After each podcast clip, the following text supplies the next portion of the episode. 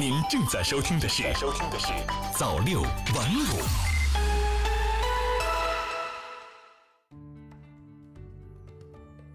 朋友你好，欢迎收听今天的朝六晚五晚间新闻。下面请听时政方面的新闻。内蒙古大兴安岭秀山大火仍在燃烧，一线扑火人员已达四千三百余人。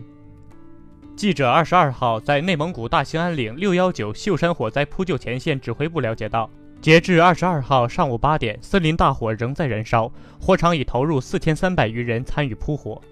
据前线扑火人员介绍，经过一夜奋力扑救，火场东线已全部合围，北线合围后正在向纵深清理火场。西线火线直线距离还有八百米左右，南线火线直线距离还有一千八百米左右。由于西线南线火场海拔较高，在一千四百米左右，加上林间堰松密布，站岗倒木多，扑火队伍需要连续翻越山岭，行进困难。根据这一情况，扑火前线指挥部研究决定，在南线开辟新的机降点。将后续增援队伍投入后，从中间切入，向西南两侧火线进行扑打，同时从其他火线优化整合扑火队伍，集中力量扑打南线。目前，一线扑火队员已达四千三百四十人。从气象条件看，未来几天风力二到三级，气温十摄氏度到二十二摄氏度，无有效降水。第一批鼓励仿制药品目录建议清单发布，艾滋病、白血病治疗等三十四种药物在列。国家卫健委于六月二十号公示了第一批鼓励仿制药品目录建议清单，清单内共三十四种药物，包括艾滋病治疗药物利匹韦林、阿巴卡韦和白血病治疗药物硫唑嘌呤。关于第一批鼓励仿制药品目录建议清单的公示指出。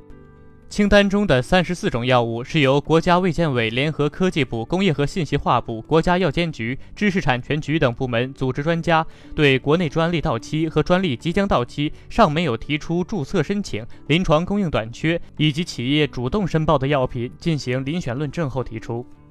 临床必须、疗效确切、供应短缺。在二零一八年四月，国务院办公厅印发的《关于改革完善仿制药供应保障及使用政策的意见》中，明确提出促进此类仿制药研发，鼓励仿制重大传染病防治和罕见病治疗所需药品。处置突发公共卫生事件所需药品、儿童使用药品以及专利到期前一年尚没有提出注册申请的药品，以推动医药产业供给侧结构性改革，提高药品供应保障能力，降低全社会药品费用负担，保障广大人民群众用药需求。北京医保补报金额三十号前打入参保人账户，无需申报。二十一号，北京青年报记者从市医保局了解到。二十一号二十点之前，各定点医疗机构要对二零一九年基本医疗保险住院类费用结算数据再次清理检查，确保所有住院类数据全部上传入库。因调整医保住院最高支付限额而需要补报的金额，将于本月三十号之前直接打入参保人对应账户，无需自行申报。高考成绩今日起公布，填报志愿时要了解这些。二十二号起，各地高考成绩陆续公布。在已公布查分时间的省份中，最早的是四川，吉林考生可于二十二号晚开始查询成绩。北京、河北、内蒙古、上海、浙江、安徽、江西、湖北、广西、云南、辽宁等地将放榜时间定于二十三号。天津、江苏、黑龙江、广东、重庆、贵州、陕西、新疆等省份则定于二十四号。山东、河南、湖南、海南等地的考生则可于二十五号起查询成绩。在高考成绩出炉后，不少考生会存在诸如成绩不够理想、报志愿缺乏针对性等困扰，但同时，这些困扰也会被一些不法分子利用，给考生和家长的权益带来损害。对此，教育部此前已发布通知提醒。自称可修改高考分数的网络帖子纯属骗局。所谓的黑客入侵修改分数，在技术上也行不通，因为高考网上阅读并非在互联网上，而是采用内网阅卷，根本不存在外部黑客入侵的可能。考生成绩发布前都做了原始数据存档和数据异地备份，通过网络公布后，考试院会对网上信息进行监控匹配，网站均设立严密的防黑客病毒攻击系统。此外，每年高考志愿填报前夕，总有中介或网站宣称掌握内部大数据。各地教育考试院也已明确表示，没有跟任何社会性机构或企业合作。考试院按照教育部信息公开工作要求，对招生计划、录取结果等数据均已进行公开。报考志愿前，均向考生印发了志愿参考资料，供研究填报。教育部提醒，商家所谓的内部大数据纯属造谣，无非是营销口号，其数据的准确性还有待推敲。而且，志愿填报存在一些不确定性因素，如考生本次高考发挥会影响成绩变化，别的考生志愿填报情况等。下面请收听财经方面的新闻。外交部一如既往欢迎外企来分享中国发展机遇。外交部发言人陆康二十一号在回答有关中美两家摩托车企业签署合作协议的提问时表示，中方一如既往地欢迎外国企业来华投资兴业，分享中国发展的机遇。在当日例行记者会上，有记者问：据报道，浙江钱江摩托公司近日同美国摩托制造商哈雷戴维森签署协议，将合作生产一款价格亲民的小排量摩托车，计划于明年年底前在中国销售。此前，我们看到美国总统特朗普对哈雷戴维森在海外投资颇有不满，你对此怎么看？这是民间企业正常商业行为。你知道，我们一般不对企业间具体商务合作发表评论，但作为原则，我们多次讲过，企业终归是要根据自身利益和市场规律做投资选择的。陆康说。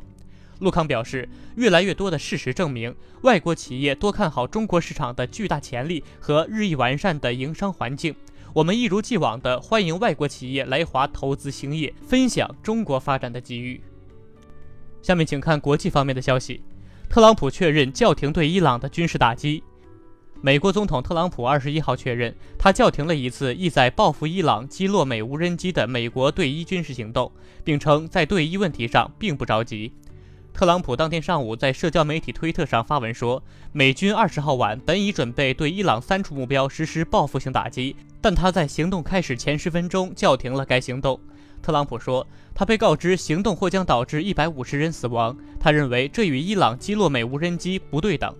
特朗普说，伊朗已经感受到美国制裁带来的刺痛，而美国在二十号晚也新增了对伊制裁。美国《纽约时报》二十号晚援引多名匿名的美政府高级官员的话报道说，特朗普当天批准美军攻击包括雷达和导弹在内的多个伊朗军事目标，但在晚间突然改变主意，叫停行动。一名资深官员披露，特朗普叫停行动时，美军战机已经升空，军舰也已就位。英新首相决赛选手出炉，约翰逊和亨特二选一，谁将出任英国执政党保守党党首即下任首相？范围二十号缩小到两人，鲍里斯·约翰逊和杰里米·亨特，两人相同点是五十多岁，曾在牛津大学就读。这两人是英国议会下院三百一十三名保守党议员当天经两轮投票选出的决胜轮候选人。保守党全英十六万成员将从两人中选出一人，接替首相特蕾莎梅完成退出欧盟任务。好了，今天的朝六晚五晚间新闻播送完了，感谢您的收听，我是秋生，我们下期再见。早六晚五，新华媒体创意工厂诚意出品。